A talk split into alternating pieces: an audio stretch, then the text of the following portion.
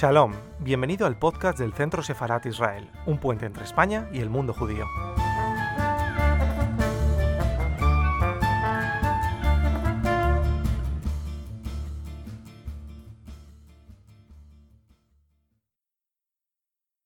Vale, muchas gracias. Ya tenemos con nosotros eh, ya tenemos con nosotros a la ponente de hoy, a Nuria Morere. Nuria, eh, muchísimas gracias eh, por acompañarnos hoy aquí. No sé si me escuchas bien. Sí, sí, sí, perfectamente. ¿Me oís vosotros también? ¿Se oye? Eh, sí, yo te, oímos bien. voy a pedir, justo lo acabo de también de escribir por el chat, desde Centros Sefaratos damos a todos la bienvenida a esta primera conferencia online que hemos preparado para estos días. Mi nombre es Israel Doncel, soy el responsable de comunicación eh, y voy a estar acompañándonos también en esta charla. Tenemos por suerte hoy aquí a eh, la catedrática de la Universidad Rey Juan Carlos Nuria Morere, que nos va a hablar del perfil de Benjamín de Tudela. Tal y como, tal y como ponía en el chat, eh, vamos a pediros a todos que silenciéis vuestros micrófonos, exceptuando el de Nuria, obviamente. Eh, también nos vamos a pedir que cualquier pregunta eh, la formuléis a la finalización de esta conferencia por la vía del chat que encontráis en la columna de la derecha y que además estamos grabando el audio simplemente de esta charla para después colgarla en el podcast del Centro Sefarat. Así que cedo la palabra ya a Nuria y os agradecemos a todos muy, vuestra, vuestra asistencia y vuestra participación hoy aquí. Vale, muchísimas gracias Israel por, eh, por, esta presentación y por tus palabras. Lo que quería básicamente es dar las gracias a todos los eh, participantes que, bueno, que han aprovechado esta ocasión para conectarse y para asistir, a la, asistir o por lo menos escuchar la conferencia. También, eh, bueno, Quería gracias al Centro Cefa de Israel en general, a Esther Bendan y a, ti, Israel Doncel, por darme esta oportunidad, tanto por montar el, pequeño seminario sobre viajes, como por eh, hoy poder hablar, aunque sea, aunque sea online, esa nueva modalidad, pero es lo que nos toca. Y decir, no sé cuántos de vosotros o cuántos de ustedes me estuvieron aquí la otra vez, es decir, en la primera, en la primera jornada que hicimos, pero bueno, eh, me alegro mucho de volverles a ver y los que sean nuevos, pues eh, encantada de, saludarles. Voy a ver si estaba intentando compartir y no sé si, está, si se veía el PowerPoint o no. Estaba intentando. A ver, Nuria, de momento. No, no se ve. Sí, ahora se está viendo. Ahora justo está viendo. ¿Se ve ya? Sí. Claro, es que un poco para que sea más, eh, más ameno para todos, eh, para todos ustedes, eh, la base del PowerPoint para poder un poco presentarlo. Entonces quería, a ver, mm, ¿de qué vamos a hablar o de qué vamos a, qué vamos a compartir entre todos? Porque la idea es que esta perspectiva de Benjamín de Tudela la compartamos entre todos y pensemos y demos una vuelta. Es justamente qué planteamiento tiene un, viajero eh, de, la Edad Media. Un planteamiento bastante nuevo porque eh, me quiero centrar en el contexto de Benjamín de Tudela y lo que aporta Benjamín de Tudela como viajero, como viajero dentro del judaísmo pero eh, básicamente también dentro de este siglo XII, donde vivió, cuando vivió, donde y cuando vivió Benjamín de Tudela. Entonces, la charla que vamos a dar la voy a intentar dar lo más amena posible, porque pues sé que para ustedes es un poco duro estar solamente viendo, viendo solamente las, eh, las transparencias, pero vamos a ver cómo salimos las cuatro líneas que les quiero presentar es, de alguna manera entiendo que cualquier viajero, aunque sea de cualquier época, tiene unos antecedentes y en este caso, incluso para Benjamín de Tudela, son más, eh, más esenciales, eh, hay que presentarlos. Después hablar de este contexto de la Edad Media y de este contexto del siglo XII, que es un siglo pujante económicamente, culturalmente en todo el Mediterráneo y por otra parte ya realmente del, viaje, del viaje de Benjamín. El viaje de Benjamín es muy largo, hay muchísimo material porque una de las características de Benjamín son los datos que aporta las fuentes, las fuentes que integra en su recorrido.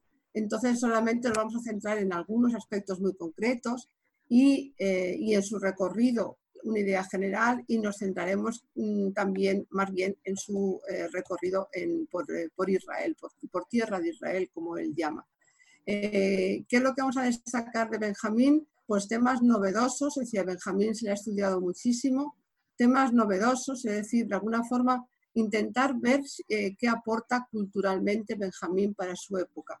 No solamente como judío, sino como, como rabino judío, sino como mucho más, porque realmente es un individuo, fue un individuo de su época. Y eso lo transmite perfectamente y muy claramente en su, en su texto. Eh, para, por lo tanto, en esta idea eh, es importante comentar también qué significado tienen los viajes. Yo me dedico a, a historia de los viajes y en lo que nos damos cuenta siempre es que aunque el ser humano, los individuos, hemos viajado siempre desde por necesidades de subsistencia y luego más adelante culturales, y la cultura ha estado siempre implicada en nosotros, pero evidentemente el, el, viaje no ha permanecido inalterable. No es lo mismo viajar en la época romana que viajar en el siglo XII que viajar en el siglo XIX. Y por lo tanto, y por lo tanto hay que unir o imbricar el viaje y ese desplazamiento en lo que sería cada cultura y cada periodo histórico. Por eso insisto siempre en, o en este momento estaba comentándolo, en el, siglo XII, que es un siglo fantástico desde el punto de vista de la cultura. Eh, de la cultura. Eso nos lleva a empezar a plantear antecedentes. Ustedes me perdonarán, pero como historiadora nada se puede entender si uno, si uno va para atrás y empieza a plantearse qué había antes, de dónde se viene, para poder llegar a ver, a, entender eh, esa realidad. Entonces, los antecedentes más claros, uno de los antecedentes más claros que hay para hablar de estos viajes a Oriente o estos viajes, aunque sean en el siglo XII, de estos viajes, es remontarnos a los viajes en la antigüedad. En la antigüedad, en algún momento de la antigüedad, a partir de época romana especialmente y al final, se empieza a realizar viajes a muy larga distancia. Es decir, es muy fácil, es muy fácil. Bueno, fácil no va a ser fácil viajar hasta el siglo XIX. Hasta, hasta, hasta entonces era muy peligroso y las fuentes nos hablan de los enormes peligros que tenía el viaje. Pero bueno, eh, era bastante habitual el viaje en época romana, al final de la época romana, los viajes a Egipto, a Oriente, a Grecia, es decir, era muy común. Y hay algo que se produce al final de la época romana, que es el nacimiento del cristianismo. Y el nacimiento del cristianismo tiene, o tiene una necesidad de encontrar esos escenarios donde eh, se produjo la vida de, Cristo. Por lo tanto, se empiezan a producir una serie de viajes, eh, de viajes eh, a Oriente, a lo que sería la Palestina romana, y esos viajes van a dejar mucha huella después para todos, todos, todos los viajes que se vayan a realizar a Oriente. De hecho, eh, el viaje de peregrinación, ese viaje de peregrinación que se inicia en el siglo, en el siglo IV, eh, se imbrica o se relaciona con, con, el hábito romano de visitar mausoleos, de visitar lugares de enterramientos, porque son lugares de los antepasados, y eso se traslada de alguna forma al cristianismo. Se va a ir a Tierra Santa a recuperar o a encontrar realmente esos escenarios de la vida de Cristo y, y, de la vida de Cristo, no solamente de la vida de Cristo, de la, de la Biblia. Es decir, en, estos viajes cristianos van a recuperar los lugares bíblicos, que es muy interesante. Entonces, bueno, eh, Aquí les comento un, eh, un escritor, un obispo de Cesarea, eh, Eusebio de Cesarea. ¿Qué clave es? Tu móvil. Escribió una obra, eh, bueno, escribió una obra donde fue fijando algunos lugares ya en Tierra Santa, en, bueno, en la Palestina romana, en ese momento. Eusebio era obispo de esta gran ciudad, que era la ciudad de Cesarea, ciudad que renovó Herodes, etcétera, una de las grandes capitales de la Palestina romana, esta ciudad hoy en día se encuentra en Israel, y de este momento tenemos una serie de viajes eh, que, en los que los viajeros van mm, recuperando y van encontrando estos lugares sagrados bíblicos y de eh, la última figura que fue eh, Jesucristo, pero también bíblicos. Entonces aquí les traigo un poco como dos ejemplos de, eh, itinerarios. Uno es el itinerario de, de, Burdeos a Jerusalén, que tiene una forma de etapas realmente y que termina en Jerusalén con una vuelta, efectivamente. Otro es el, viaje de Egeria, una hispana, es uno de los viajes más conocidos y yo creo que seguro que ustedes han oído hablar de, la, a veces se llama la monja egeria, ¿no? Es, es una devota, una hispana devota, una, una, hispana cristiana que decide ir a Tierra Santa, y a, la Palestina romana y esa tierra. Y ella va a recuperar o va a recordar muchísimos eh, lugares o va a afianzar dónde se produjo la pasión de Cristo, dónde se produjo, dónde entregaron las leyes a Moisés, porque incluso se fue al Sinaí, es decir, emprende un enorme viaje eh, eh, a la ida, como todos los viajes de peregrinación, se, se, se realizaban por el norte, por Constantinopla, generalmente hasta Constantinopla, y luego ya se descendía hacia, hacia, hacia la Palestina romana, y en cambio a la vuelta generalmente se hacía la vuelta por, eh, por Egipto, esa era un poco eh, por Alejandría y de Alejandría por el Mediterráneo hacia, hacia Occidente. Entonces, eh, la, hispana Egeria es especialmente relevante porque su obra no se ha conservado completa, pero algunos elementos sí. Conocemos algunas descripciones suyas del Mar Muerto, conocemos descripciones suyas en el Sinaí, hay mucho, luego conocemos la salida desde, desde, la Palestina hacia el norte, hacia Damasco, etc. Y lo que nos ha transmitido Egeria es en particular em, todos los rituales, es decir, ella nos ha transmitido todos los rituales, los primeros rituales del cristianismo del siglo IV. Entonces, bueno, es un componente muy interesante para tener ubicados estos sitios que después serán visitados por, por todo tipo de, viajeros. En este mapa, que en este dibujo que ven ustedes a la derecha, es una prueba, es un, es un mosaico, o una, una mala representación de un mosaico, pero que demuestra un mosaico del siglo IV que se encontraba en una villa romana en, la Galia, en cerca de, justamente cerca de Burdeos, y que parece representar la primera forma del Santo Sepulcro.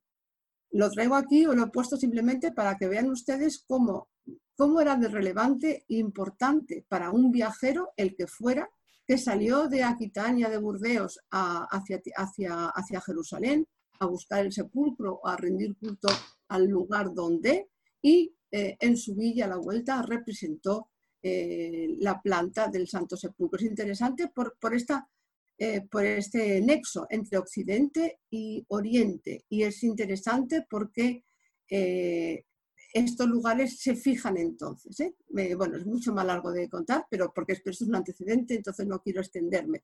Pero hay había que remontar al siglo IV. Entonces, simplemente hablando de qué, visitaban estos primeros viajeros que después nos van a ser muy útiles para comprender a todos los viajeros más, sean judíos o no sean, cristianos, sean judíos, y Benjamín eh, va, va, a visitar y va a ver alguno de estos puntos. Eh, como les eh, dije, era, eran itinerarios entre Constantinopla y Egipto, se visitaba aparte de Jerusalén, se buscaba el lugar Belén, Jericó, el río Jordán, el Mar Muerto, Jerusalén por supuesto, el Monte de los Olivos, que a partir de entonces todos los viajeros van a, por lo menos, a observar o se van a dirigir, eh, que es bastante importante. Otro punto esencial será el Monte Sión. El Monte Sión se encuentra al, sur, mm, al suroeste de Jerusalén, pero bueno, junto a la muralla. ¿eh? y el Monte Sión va a ser el lugar donde eh, toda, la tradición va, toda la tradición lo va a vincular con el rey David. Hay una muy larga tradición desde el final de la antigüedad hasta, hasta momentos contemporáneos de la figura del rey David y la figura del rey David está vinculado con el Monte Sión, igual que los cristianos van a decir que o van a decir que el cenáculo se encontró eh, se encontraba en el Monte Sión, eh, para, los, para los judíos se encontraba el enterramiento del rey David, es decir, el Monte Sión que luego visitará Benjamín de Tudela y que luego lo vamos a recuperar, en este momento inicia esa tradición, ya sea por parte de cristianos, ya sea por parte de judíos. Y, es muy interesante además porque este Montesión, nada es casual en historia y todo tiene un origen y todo tiene una, una evolución. En este Montesión es donde hoy en día se está excavando, se han hecho muchas excavaciones y se han encontrado las más antiguas sinagogas eh, de la época romana, es decir, cuando los judíos fueron expulsados de Jerusalén tras la destrucción del templo, segunda, la segunda destrucción del templo y especialmente eh, después de la rebelión de Bar la mm, destrucción del Jerusalén judía y la eh, formación de una Jerusalén romana, la, colonia de Aelia Capitolina, los judíos tienen que ver si tienen que desplazarse fuera de, evidentemente, de Jerusalén, a, donde se les prohibía el acceso, y los judíos eh, se, se, instalaron o se instalaron o crearon sus lugares de culto en el Monte Sión, que era lo más próximo que había a la ciudad murallada. Entonces es interesante este Monte Sión porque realmente también hay vestigios que son históricamente contrastados porque se acaban de estar encontrando ahora. También eh, mm, estos primeros cristianos, por supuesto el Santo Sepulcro lo hemos visto, y importante también el Valle de Josafat, es decir, un valle que divide la ciudad murallada del Monte de los Olivos un valle donde se inicia la zona de enterramientos, porque el monte de los olivos es todo un lugar de enterramiento, donde es de enterramiento de época romana, de época de los armoneos, macabeos, de época romana posteriormente, y donde se inician eh, este, estos lugares de enterramiento. Entonces, bueno, esto es lo que dejan como huella los primeros cristianos y es interesante para eh, la continuación de la historia de los viajes. También recordar en esta historia de los viajes el mapa más antiguo de Jerusalén, donde aparece representada en estos puntos clave, eh, estos puntos clave de la ciudad, ya en el siglo VI, es el mosaico de Mádaba, Mádaba que se ha encontrado en Jordania, pero que es un mosaico que eh, nos muestra la más antigua Jerusalén. Y tenemos claramente el número 3 sería el Santo Sepulcro, el número 2 sería una de las iglesias que se construyen, es decir, este proceso de identificación de lugares que, tan, eh, tanta importancia va a tener posteriormente. Entonces, bueno, este sería uno de los grandes antecedentes. Simplemente recordarles que en estos antecedentes hay unos restos materiales que no se ven generalmente porque eh, hay, una, hay mucho más que ver en Jerusalén, el, el Jerusalén del Muro de las Lamentaciones, el Jerusalén judío, el Jerusalén cristiano en el Monte de los Olivos, pero sin embargo tenemos una ciudad romana, que es esta ciudad, la ciudad que fundó Adrián, la Elia Capitolina, que está debajo de, y que se puede ver debajo de muchos sitios y que se puede ver con unos fantásticos empedrados, con unos muros, unos, unos arcos, un arco de Adriano estupendo, mm, en varios espacios, pero que ahí está, el cardo, etcétera, etcétera. Un poco para, entonces, esto sería un antecedente de por qué y qué, cuáles son los lugares santos, por qué se fijan, su vinculación con la antigüedad, por los lugares de enterramiento, de recuerdo de los antepasados y que, eh, y que veremos después, Benjamín eh, lo va a seguir naturalmente, ¿eh? porque los enterramientos forman parte de ese lugar donde se ubican a los, los antepasados y ese lugar donde se fija el territorio y se fija la identidad. Es la importancia de la necrópolis en la historia, naturalmente. Este sería uno de los primeros antecedentes. El segundo antecedente mm, es recordar la historia y recordar cuál va a ser el, momento en el que, no sé por qué hay estos trazos aquí, pero bueno, el momento en el que eh, Benjamín emprende de alguna manera el, su viaje. Entonces les quería recordar simplemente aquí en la columna de la derecha, la, la de izquierda corresponde a toda la historia mucho más antigua de, Israel y luego ya de Palestina, según eh, las diferentes eh, formas políticas.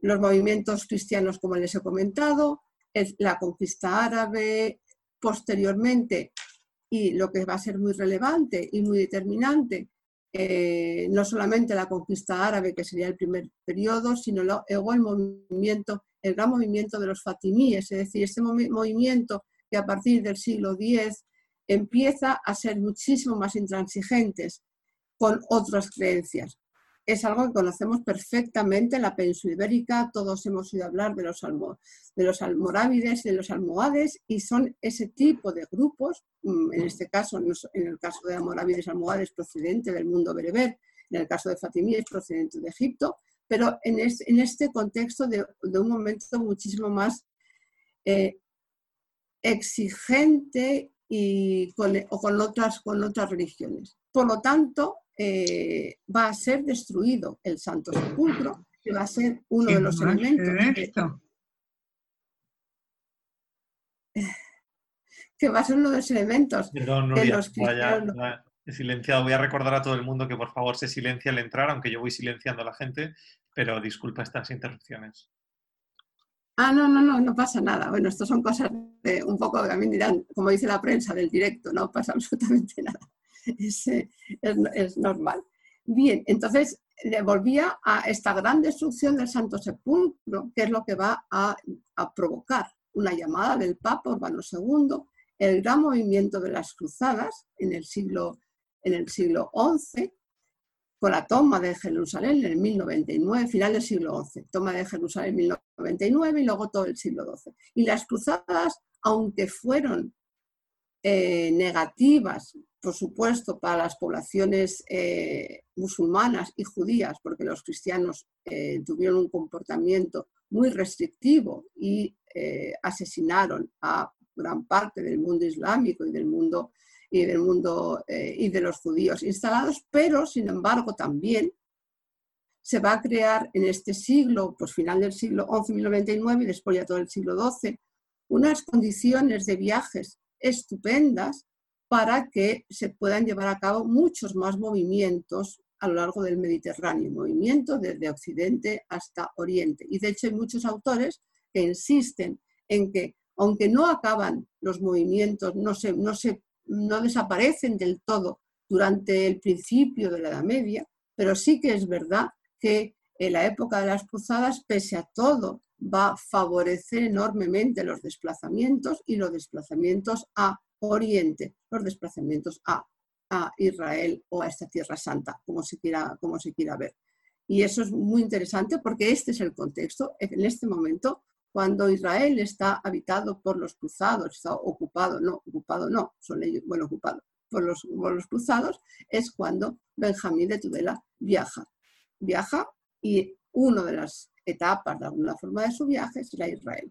Por eso me interesaba mucho y porque si no, no se puede entender qué hacía Benjamín de Tudela emprendiendo este gran viaje, aunque luego lo veremos también. ¿eh? Pero este contexto yo creo que eh, puede ser eh, que había que comentarlo. Bien, y eso nos lleva ya, ya entrando a más en cuestión, nos vamos acercando poco a poco a Benjamín, no se piensen que no vamos a llegar. lo que pasa es que hay que ir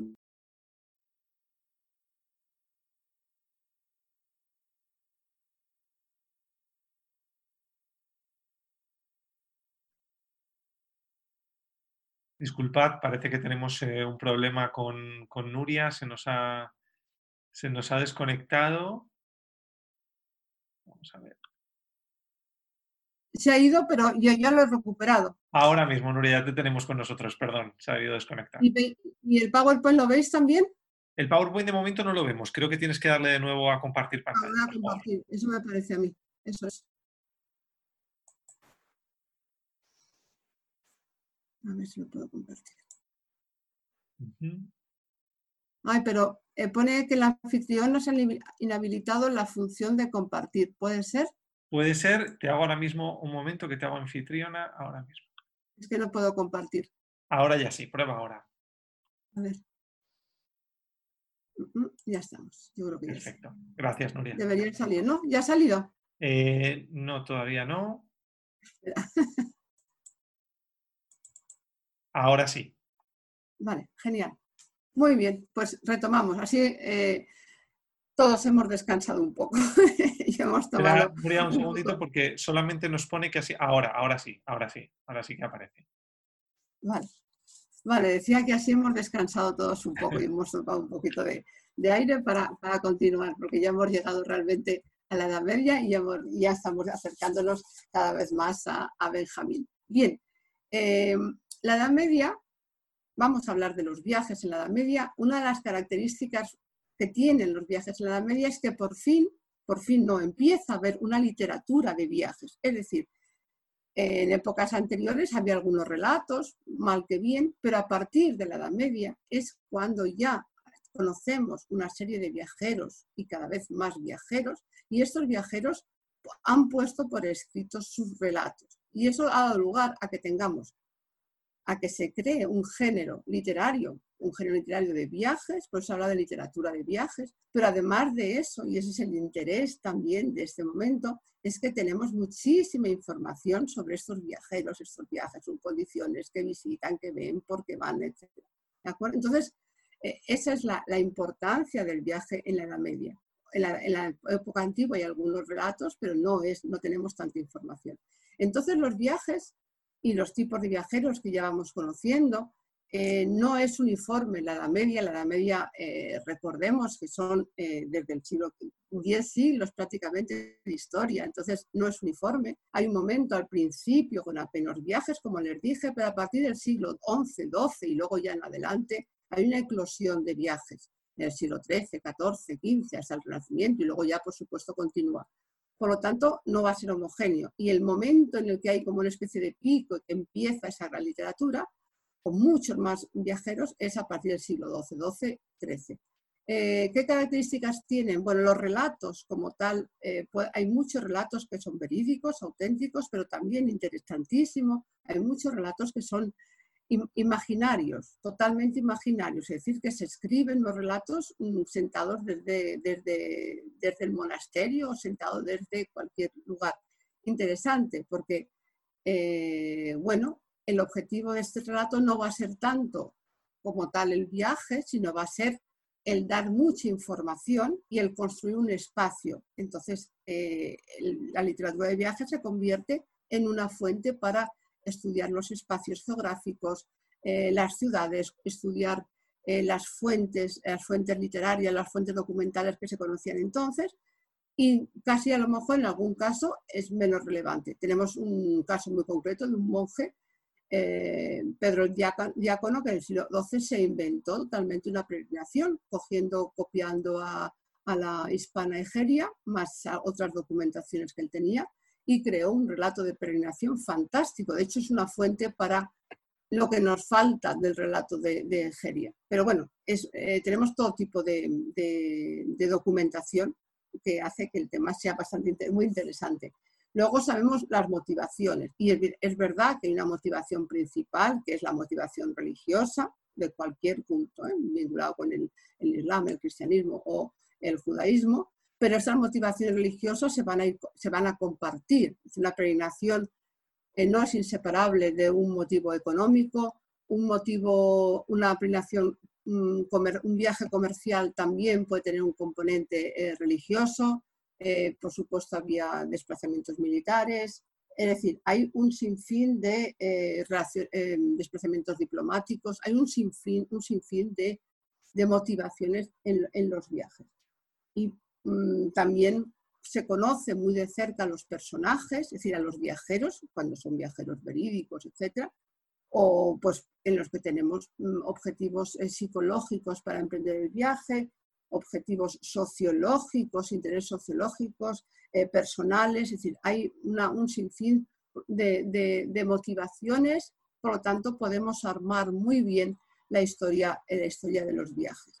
Y esto nos lleva eh, también, por lo tanto, a hablar de, este momento del que estábamos hablando, que es el momento de Benjamín, pero es eh, el que empieza realmente este desarrollo de los viajes, que es el siglo XII. Y eh, simplemente para ubicar a, Benjamín, hay que entender que mm, estamos hablando de Benjamín que procedía de una región, reino, Reino de Navarra, luego Reino de Aragón, luego Reino de Navarra, evidentemente. Bueno, primero eh, parte de la, marca, de la marca superior durante el mundo, el, califato Meya, luego un reino taifa, luego ya eh, conquistado justamente en el siglo XI por, eh, perdón, en el siglo XII por los, por los reyes cristianos.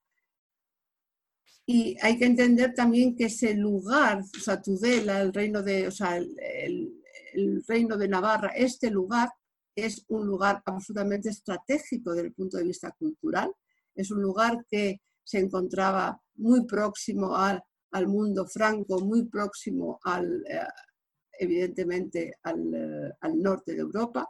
Es un lugar que se encontraba en comunicación, por supuesto, con el sur, con el Andalus, con el mundo Mella, es decir, es un lugar estratégico, pero además es un lugar donde eh, Navarra y especialmente Tudela es, eh, estaban ubicados junto al río Ebro, es decir, en Tudela había un puerto, un puerto fluvial considerable.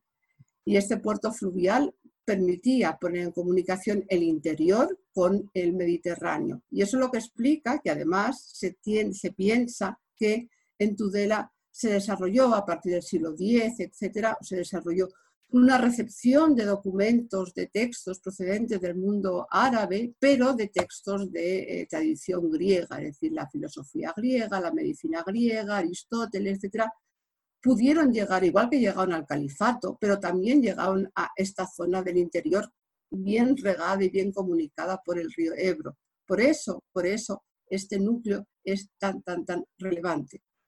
Eh, en cuanto a la población, Sabemos que, eh, bueno, en Tudela hubo una población judía eh, importante, además de, por supuesto, como fue parte de la marca media, una población eh, musulmana, luego judía y cristiana, población judía que se debe, que obedece, por una parte, a la huida de los judíos de Al-Ándalus, es decir, parte de la comunidad judía o una parte de lo que se ha documentado procedía de Lucena en particular,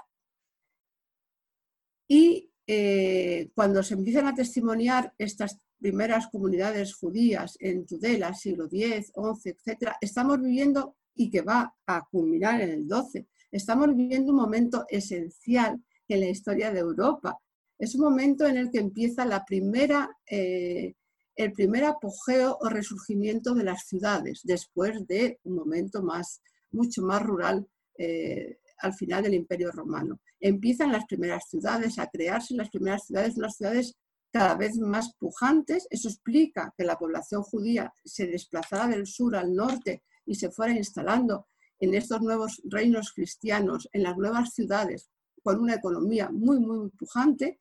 Los vamos a encontrar pues, en, las, pues, en todos estos núcleos urbanos, también a lo largo del Camino de Santiago, los vamos a encontrar a lo largo del Valle del Ródano, remontando hacia el interior de, Europa. Los vamos, vamos, a encontrar también ciudades en, ciudades pujantes, por ejemplo, Génova, Pisa, Venecia. Es decir, esta, esta emergencia de la ciudad hace que aparezca una nueva, un nuevo grupo, que se puede llamar una, grupo, una especie de burguesía, de alguna forma, económica, comercial, y ese grupo social siempre estará muy estrechamente unido con eh, con el conocimiento y con la cultura. Lo vamos a encontrar después en el Renacimiento, como gran parte de la cultura, del renacer de la cultura antigua viene de parte de ese grupo, de, ese grupo de comerciantes. Y, y lo mismo lo encontramos en el siglo XII. En el siglo XII no se puede hablar del Renacimiento, pero sí que se puede hablar de un los primeros resurgimientos, la documentación que empieza a fluir, los comerciantes, navegantes, no olviden que eh, tanto Génova como, como Pisa han sido los grandes armadores de los cruzados en su intención de llegar hasta, hasta, hasta Jerusalén. Es decir, estas ciudades enormemente pujantes y enormemente eh, ricas culturalmente. Uno de los grandes focos, eh, por ejemplo, culturales que tenemos en el norte de, subiendo el Valle del Ródano, a partir de, bueno, tenemos, tenemos Arles, luego subimos, tenemos eh, Metz, tenemos Troyes, y en Troyes se produjo este núcleo eh, o centro cultural que fue el, eh, el, centro cultural judío donde Gashi hizo todos los comentarios al Talmud, etc. Es decir, que hay una pujanza enorme y esta pujanza se puede, se puede testimoniar malamente en Tudela hay tres grandes nombres del, judaísmo, desde Yudah Halevi, ese gran poeta que va a añorar y a hablar de su eterna Jerusalén, Benjamín de Tudela que hemos hablado, pero también Abraham Benerra, que es, este sí que sería también otro, otro humanista en, este contexto. Y hablando de estas primeras comunidades judías, también eh, hay que, hay que decir que ya en este momento, en el siglo XII, ellas están perfectamente afianzadas donde estuvieran ubicadas, ya sea en, eh, en, la península ibérica, ya sea en Francia, es decir, con un vínculo muy estrecho con su territorio, o su ciudad o el núcleo donde vivían, bajo el amparo de, en algún momento, por supuesto, de, los, de los, monarcas, que son los que les ampararon, pero en este siglo XII, y por lo tanto, eh, la idea de Jerusalén bueno, y también van a ellos a ir creando la sinagoga no como el templo de Jerusalén, pero sí con algunos elementos que les recordara al templo de Jerusalén. Y por lo tanto Jerusalén eh, va a ser un elemento más de memoria. Siempre se va a añorar el retorno a Sion, siempre se va a añorar Jerusalén. Bueno, Yudá Jarebi es, es un claro ejemplo, pero eh, bueno, es un objeto, es un lugar lejano. Es, como a veces se habla, pues un lugar de añoranza, de sufrimiento por no estar allí, pero allí se mantiene, o de esperanza o de sabiduría, porque Jerusalén siempre recordará, eh, recordará los orígenes eh, del judaísmo y de la cultura judía. Entonces, eh, todo eso lo, digo o lo, traigo a colación porque ya hablando de el viaje de Benjamín, de Benjamín de Tudela, ese viaje no es tanto una, no es una peregrinación, no es una peregrinación de un, de un rabino judío a, eh, a Israel, sino es verdad que Israel tiene un tratamiento especial, es verdad que en Israel, en las etapas que hace por Israel, son etapas mucho más cortas, visita muchos más lugares, todo eso es cierto, pero, pero eh, no es porque eh, no es realmente una peregrinación, porque después el, bueno, antes de llegar a, Israel, mm, visita otros muchos lugares, se detiene, describe, comenta, ya lo vamos a ver, y después también. Y por lo tanto no están tanto vinculado con Jerusalén, sino más bien con un elemento eh, del judaísmo y con las comunidades judías. Entonces, ¿qué, podemos decir de este viajero? Vamos a también tengo que decirles que hacer esta pequeña introducción sobre Benjamín es difícil porque hay que, hay que hacer una síntesis tan grande y por eso nosotros aquí vamos a hablar de otro tema, básicamente, que es el aspecto, cultural de Benjamín, más allá de otros aspectos. Hay una bibliografía enorme, sobre larguísima e interesantísima, con muchísimos puntos de vista. Lo que podemos así decir rápidamente es que este Benjamín, este viaje, perdonad, perdonen, eh, se, fecha aproximadamente en 1165-1170, después volvería y fallecería Benjamín poco después. insisto, en la época en la que los cruzados eh, están navegando por todo el Mediterráneo y están eh, en, lo que en Israel y lo que ellos después llamarán Tierra Santa, pero es un, el relato que conocemos, es un relato que no es lineal, es decir, eh, es un itinerario, pero en algunos momentos eh, no está muy claro que vaya de un sitio a otro sitio, sino parece más bien, vamos a ver en un caso en Israel, vamos a ver en un sitio en el caso de Pisa y Luca, es decir, parece más bien que es radial. Llega a un sitio, de ese sitio luego se, puede desplazar a otro sitio y plantea información sobre otro sitio. Es decir, sí que es un itinerario en parte, bueno, en gran parte sí, pero a veces las informaciones son bastante radiales crea especialmente confusión en el caso de, Israel.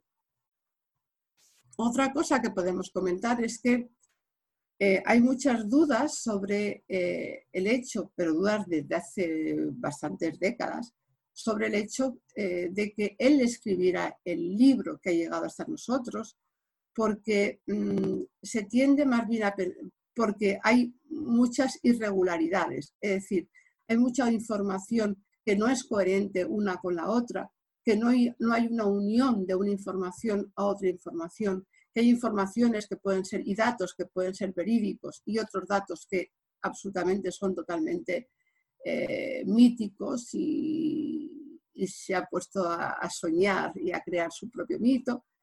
Y por lo tanto hay, hay, autores desde hace muchísimos, desde hace muchas décadas, Díaz Montano, por ejemplo, que comentan que puede ser o una síntesis, lo que se ha conservado, una síntesis del de, eh, relato, o bien que él tomara notas, etcétera, o juntara toda la información y después se pusiera por escrito más adelante. pero más adelante no es 600 eh, años, es únicamente al final, se está hablando de final del siglo XIII. Eh, bien, hay autores también que opinan que Benjamín de Tudela es un relato ficticio, o sea, no es un viajero y el relato es un relato, como les dije, imaginario, como había otros casos.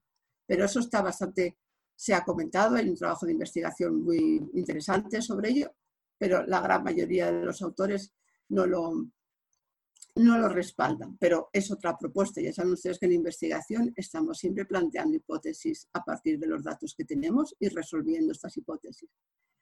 Eso para decirles que la introducción de la obra que llega hasta nosotros em, no la escribió él, que es la, introducción en la que él se, habla de que era inteligente, ilustrado, versado en la Torah y en la Ja, políglota, y se dice que escribió sobre cosas que vio y oyó de boca de hombres veraces, cosas que no habían sido oídas en tierra de España, es decir, la novedad, pero la novedad de lo que vio, pero sí destacan la, relevancia de este personaje en cuanto a su cultura, insisto mucho en cuanto a la cultura de, Benjamín, em, y ahí lo dejo. Las ideas más generales que tenemos, más habituales que, estamos, eh, que encontramos entre todos los investigadores es que es un viaje o esta obra lo que aglutina son lo que pretendía descubrir, lo que aglutina son los judíos y a todas las comunidades y los judíos que vivían en todo el entorno del Mediterráneo y en todas las grandes ciudades, incluso de Oriente, puesto que en Damasco hay una comunidad judía importantísima, en Bagdad, etcétera. El conocer a los líderes, porque estos líderes son citados con su nombre, y, es verdad que la idea de, al tener los nombres se puede crear una prosopografía, una relación, una relación entre todos los eh, altos personajes de las comunidades, el describir cuántos judíos, el describir, el citar cuántos judíos había, a qué se dedicaban, su economía, cómo se hospedaban, es decir, una una obra que está evidentemente muy centralizada y muy, centrada en el, judaísmo. Olvidemos que era un rabino, un rabino de Tudela. Por lo tanto, se ha pensado, y esa es la idea a lo mejor más, más habitual, que es un inventario de comunidades judías que quería conocer la situación de las comunidades judías lo que ocurre es que además de toda esta información que es verdad y que es muy interesante para estudiar punto por punto de comunidad, quién vivía, quién dirigía, qué se dedicaban, etc., pero los datos y la información que da sobre las ciudades, sobre los puntos en los que detiene, es otro componente básico o esencial de este relato. Es decir, porque es el estado del conocimiento en el siglo XII y es un conocimiento muy, muy rico con muchas lagunas, pero muy, muy rico, que es un poco lo que les voy a intentar eh, enseñar a partir de ahora. Mm, es un viaje también interesante en tanto en cuanto es un viaje terrestre, sí, pero no solamente terrestre. Él desde Tudela hasta la desembocadura del Ebro mm, va por una ruta fluvial. El Ebro era navegable y por lo tanto era mucho más fácil que terrestre. En algunos puntos también prefiere coger rutas, eh, eh, rutas marítimas, no fluviales, sino marítimas. Y eso es un tema que les voy a comentar ahora, porque es un tema que podemos, eh, que podemos, de lo que podemos hablar. No sé si voy a intentar ir un poco más rápido, porque a lo mejor mm, se hace pesado lo que estoy comentando, pero voy a decir las, las, las cosas esenciales. Esto sería el recorrido, su recorrido globalmente. El, el parte de Tudela, parte de Tudela, recorre, recorre toda la costa, toda la costa, llega a la costa, recorre toda la costa provenzal. Desde, desde Provenza emprende el viaje por vía marítima hasta Génova y esto es muy interesante porque los antecedentes que tenemos de viajes marítimos cuando no sería necesario, porque hay un trazado viario terrestre, y que tenemos desde la antigüedad, y que a mí me recuerda muchísimo a un, eh, eh, a un, escritor que escribió todo un relato de viajes, que es Rutilio Lamaciano, y él volvió también, y volvió de un viaje por vía marítima, cuando no venía al caso, puesto que hay unas vías terrestres. Y seguramente se debe o se podía deber a la inseguridad o al falto, a la falta de mantenimiento de los, de los caminos, que por lo tanto le hicieron eh, preferir ampliamente ir, eh, desplazarse por vía, por vía marítima. Bueno, de, de, Génova, de Génova desciende, desciende hasta Roma, Roma luego desciende hasta, hasta toda la zona de la Campania, Nápoles, y aquí cruza ya hacia Tarento, hacia Otranto, que es un camino habitual de la época, de la época romana, es un camino tradicional, es, la vía, es parte de la vía Apia que se dirigía hacia Brindisi como puerto para cruzar a Grecia. y es un camino del que tenemos otros itinerarios en otras épocas, especialmente en época romana. Cruza Grecia, recorre Grecia, recorre las grandes comunidades como Tesalónica, eh, como Salónica, por ejemplo, y luego ya se dirige a Constantinopla. Constantinopla era de alguna forma otra de las grandes ciudades. Tenemos Roma, Constantinopla, otra de las grandes ciudades. Luego hace un recorrido por, vía, por las islas, que también es bastante interesante, por Samos, por Chipre, etc. Y luego ya llega, vuelve a, tierras, a tierra firme, desde Antioquía desciende hacia el sur, está, eh, recorre todo el territorio de Israel eh, y vuelve hacia el norte, porque Israel lo, recorre para el sur y hacia el norte, y luego ya vuelve hacia Damasco, donde existía hay una enorme, una bonita descripción de Damasco. Luego se eh, dirige hacia, hacia el Éufrates, del Éufrates baja, baja hacia, hacia, el Tigris, perdón, del, Tigris desciende hacia, hacia Bagdad. Y esto es realmente la parte que mm, más o menos se considera verídica, con algunas excepciones lo de Bagdad, porque en Bagdad hay una descripción enorme, muy larga, que nos hace intuir que a lo mejor no lo hubiera eh, visto directamente, sino que se lo hubieran contado. El resto de las etapas, más allá de, Bagdad, hacia Persia, etc., se intuye o se plantea que son eh, que lo escribió a partir de lo que le contaron, es decir, no estuvo allí y, y es muy plausible. Después tenemos ya una parte de su recorrido por Egipto, y desde Egipto embarca hacia Sicilia y luego hacia eh, el, centro de Europa. Esta última parte, Egipto todavía es, es, plausible que lo visitara, aunque hay muchísimos anacronismos, ahí sí que hay muchísimos problemas en cuanto a la información, pero luego el hablar de que el viaje continúa hasta el centro de Europa, tal como habla lo único que hace es una enumeración de ciudades donde vivían comunidades, judías, especialmente en el centro de Europa, las ciudades como eh, Metz, Espirna, Worms, etc. Pero no, no hay datos como para pensar que pudo estar allí. Más bien simplemente es que, bueno, mm, enumeró las ciudades. Pero este sería el gran viaje. Em, voy a comentarles para este gran viaje eh, algunas etapas que me parecen esenciales y luego ya entramos en, tierra de Israel. Al fin y al cabo era, un rabino, un rabino judío, y su prestancia y su importancia le dio al territorio de Israel naturalmente. Voy a obviar Damasco, etcétera, porque hay muchos trabajos, hay incluso, si quieren ustedes, una conferencia, eh, hay conferencias sobre otros, otros temas. Pero sí que es verdad que quiero eh, traer a colación estas tres grandes ciudades que a mí me parecen interesantes. Una es Tarragona, otra es Roma y otra es Constantinopla. En Tarragona mm, es muy corta la descripción, pero eh, lo que llama la atención es cómo se acuerda y cómo, cómo menciona las, las ciudades, perdón, las murallas, cómo menciona que las han construido unos cíclopes. Eso es la típica alusión en este momento para las grandes, grandes sillares de época romana.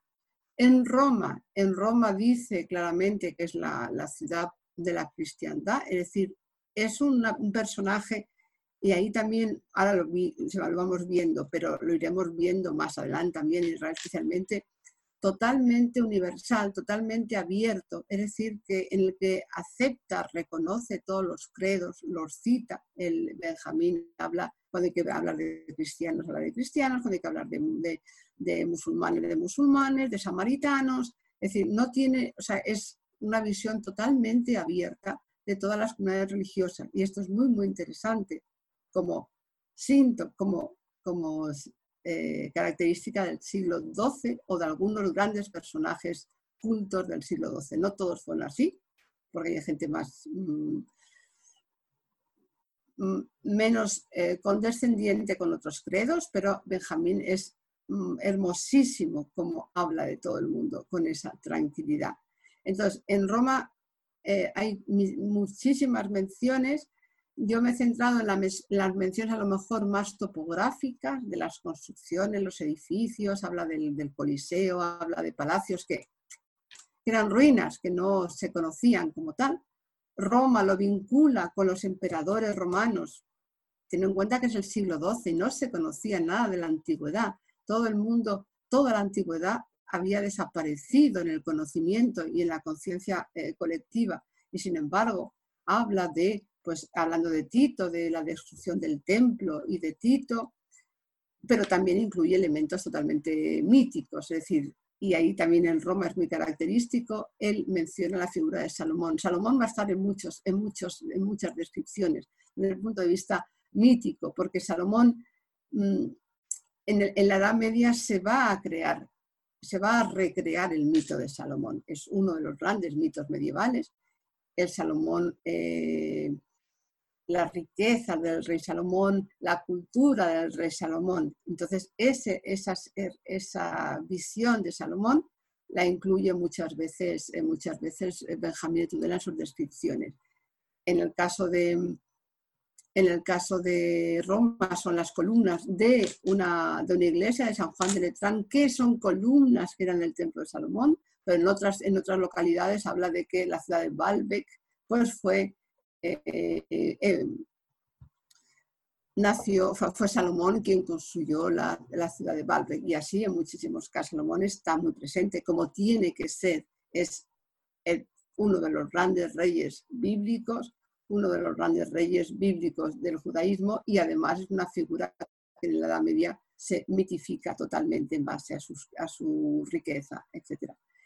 Y en el caso de, Constantinopla y Estambul eh, también hay una descripción muy larga, pero muy interesante, porque además de ubicar a las poblaciones judías, de hablar de hablar de los judíos, etcétera, ahí se detiene, evidentemente, dice dónde viven, que efectivamente es el lugar donde después han seguido viviendo las comunidades judías, por lo menos hasta el siglo XIX en, en, en Istambul, y lo que sí quiero recordar es, bueno, recordar o traer es cuando dice de Constantinopla, allí son muy sabios en toda la literatura de los griegos. Es decir, él reconoce, sabe, reconoce que Constantinopla es de alguna forma, ha sido durante la Edad Media la reserva de la cultura clásica. Si los grandes textos clásicos se han conservado en parte eh, una parte por el mundo, el mundo árabe, pero básicamente, básicamente por eh, la ciudad de Constantinopla, donde se conservaron todos, esos, gran parte de los autores, que luego empiezan a llegar en el Renacimiento hacia Occidente.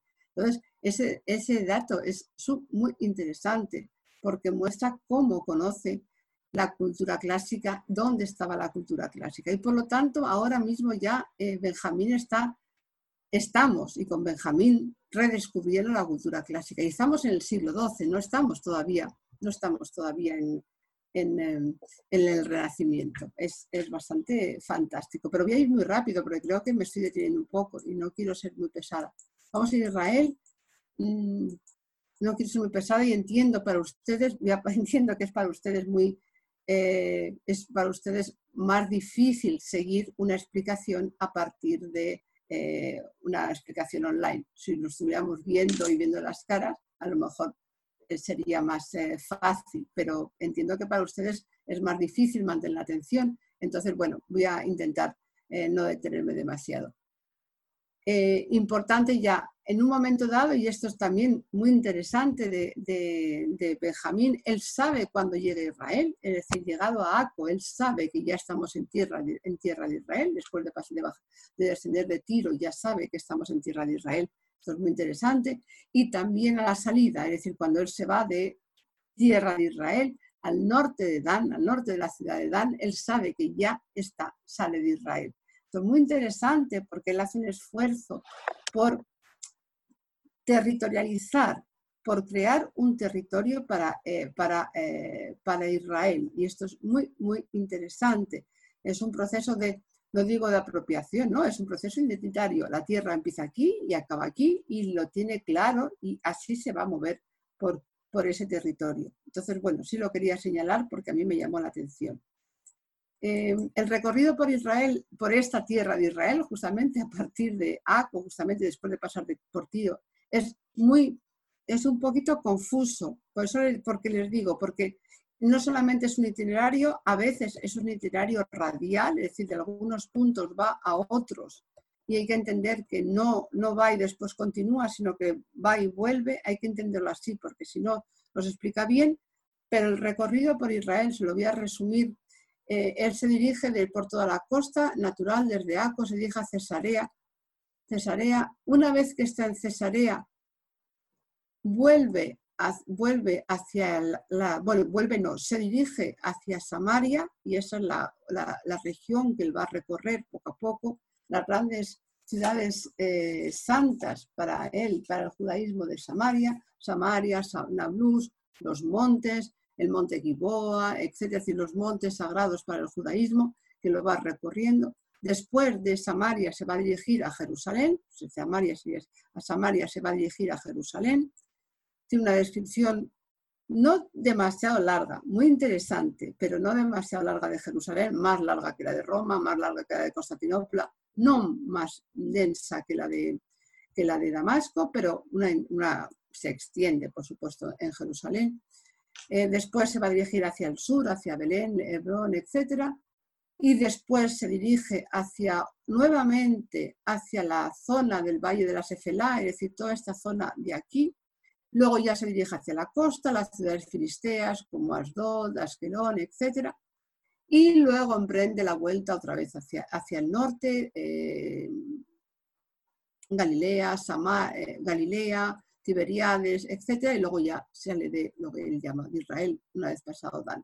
Entonces, es, una, es un recorrido muy denso, con muchas etapas, muy complicado, y de alguna forma estas serían las principales localidades que creemos que él, visitó o que él vio en la costa. Sabemos que en tanto en ida como en vuelta, eh, en, la, en Haifa, Jafi Monte Carmelo, Jafi Monte Carmelo, que son las cuevas de Elías, naturalmente, en Cesarea, eh, Lot, desde Lot se va hacia Samaria, luego Jafo como el gran puerto y un ciudad, eh, la ciudad que eh, se vincula con Jafet y con Noé, con Jafet, o la ciudad que se vincula con Jonás, además, además de ser un puerto, un puerto esencial en toda la historia de los viajes.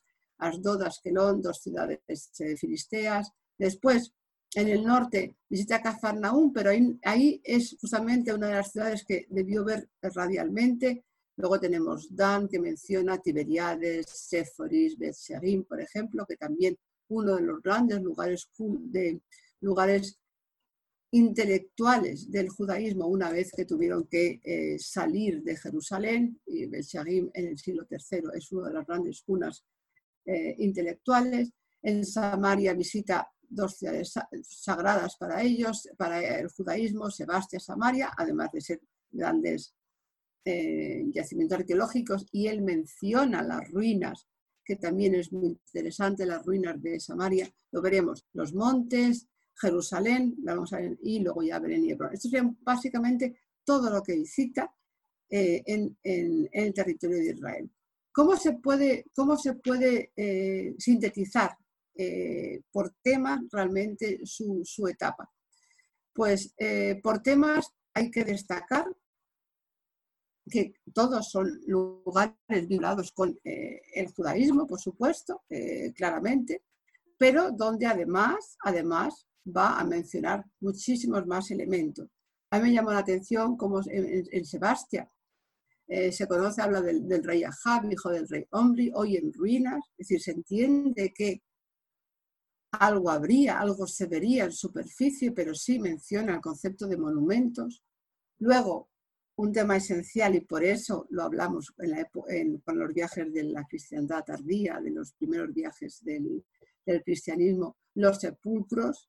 En muchísimas etapas de su viaje va citando dónde están los sepulcros, en Séforis, en Haifa, en, decir, porque el sepulcro nuevamente alude a los antepasados y alude a, esta eh, territorialización o a esta, eh, no digo territorialización del espacio. Y en todo el viaje, en cada etapa, suele encontrar sepulcros, había sepulcros, podían ser de un personaje, otro personaje. Voy muy rápido, pero les animo a leerse el, libro, El Sefer de, de Benjamín.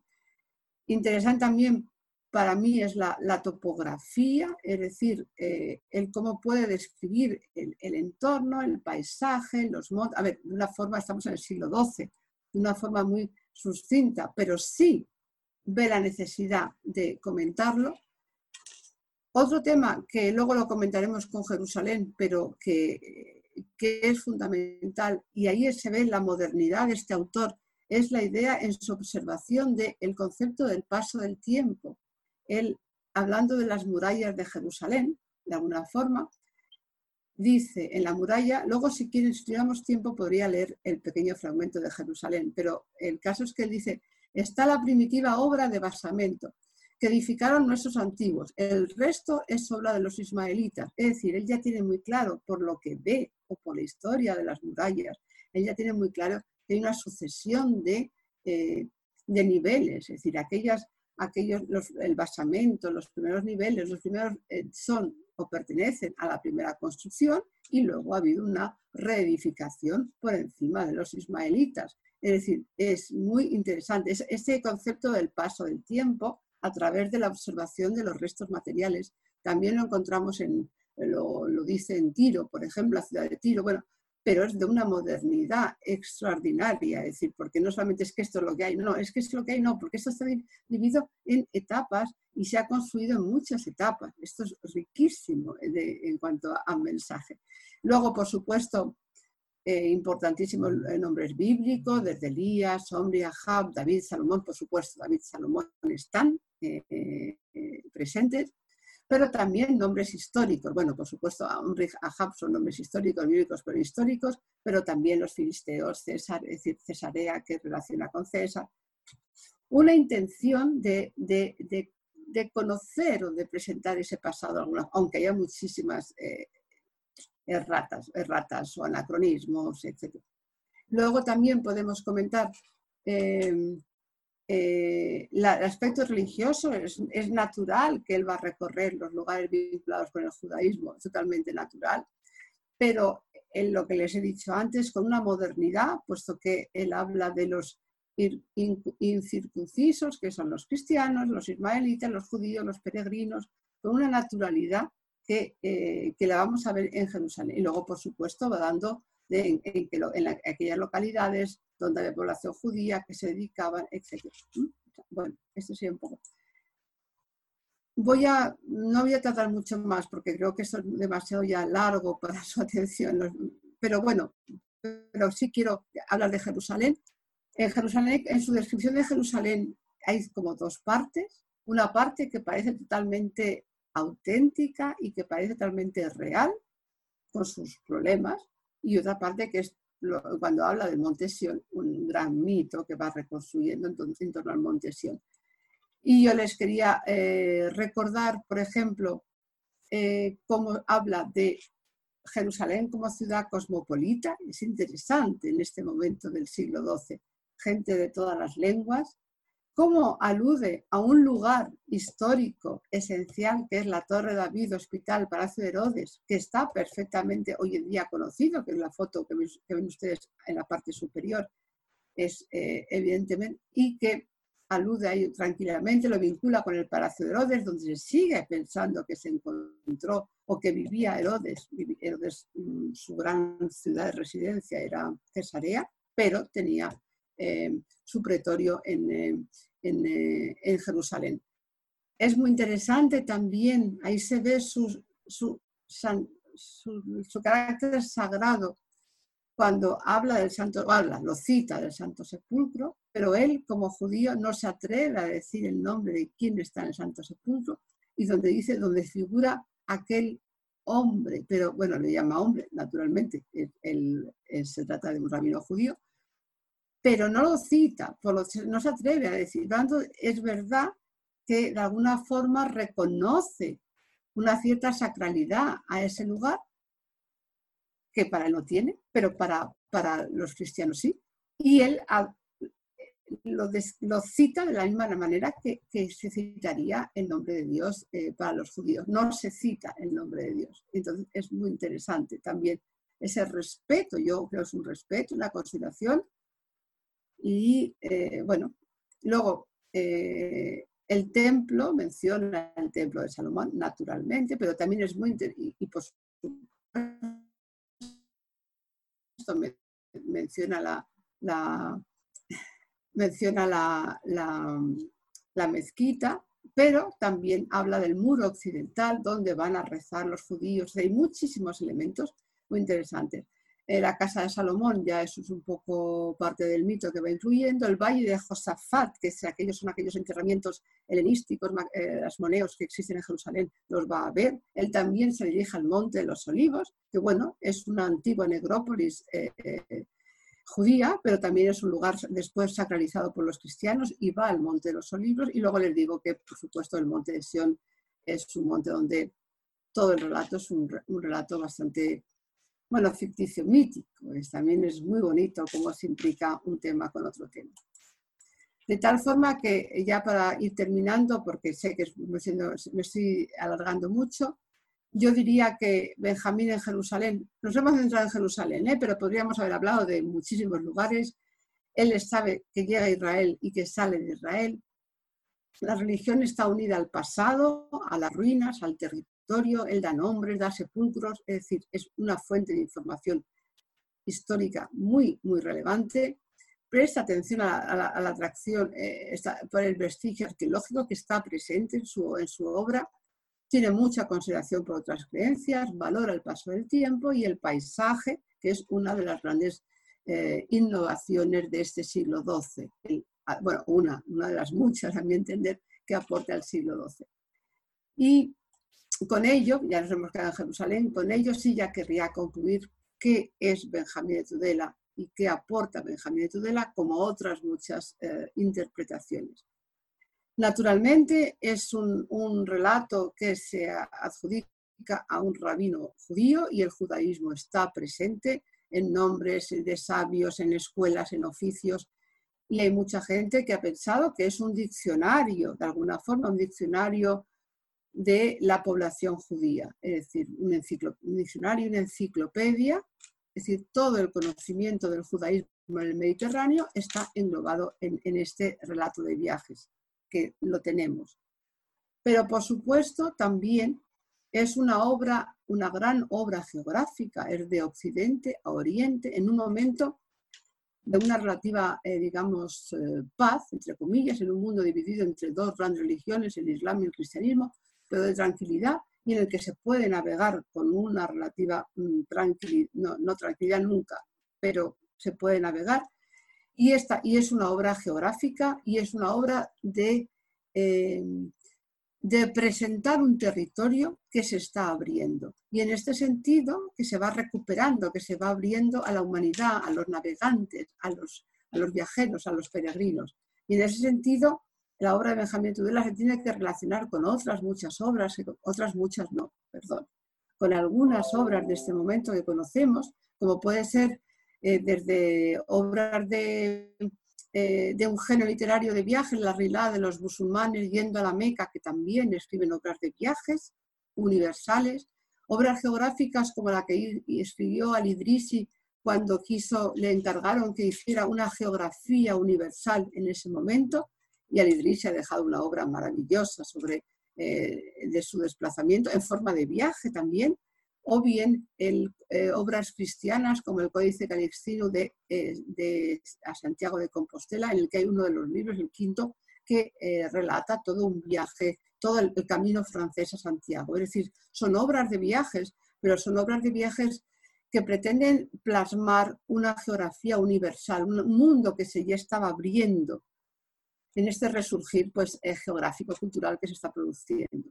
También, también esta obra de Benjamín de Tudela es eh, universal en tanto, en tanto en cuanto al conocimiento, es decir, pretende ya, igual que eh, integra todo el conocimiento del y todas las comunidades judías, todo el conocimiento que habría entonces, entonces no lo he dicho, pero hay referencias, hay referencias que son clásicas, puras, que, son, que están tomadas de obras clásicas, hay referencias al pasado. El pasado está, presente, está, presente, está presente y lo va citando Benjamín. De ahí su gran universalidad. Se está empezando a reconstruir el tiempo pasado.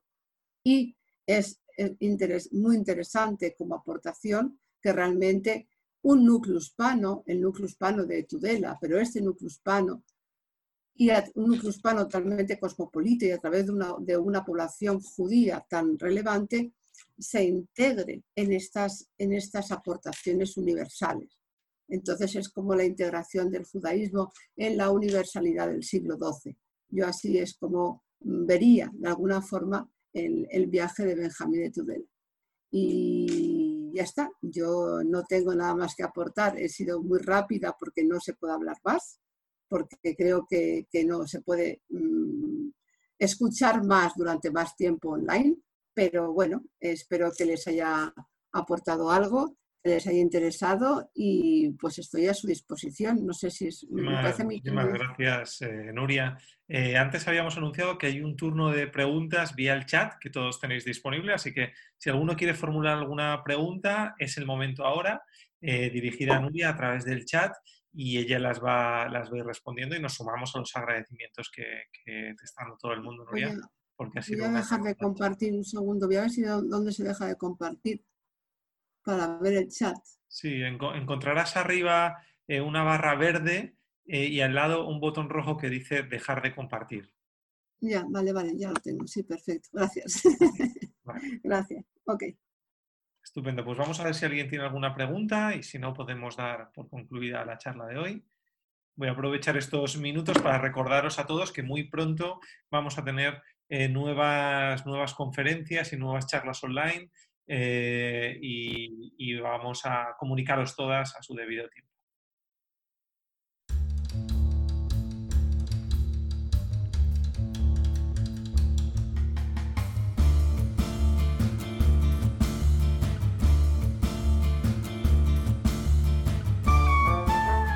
Gracias por escucharnos. Recuerda que también nos puedes seguir a través de Instagram, Facebook y Twitter con el usuario arroba Centro Israel o si lo prefieres en nuestra página web www.sefarat-israel.es.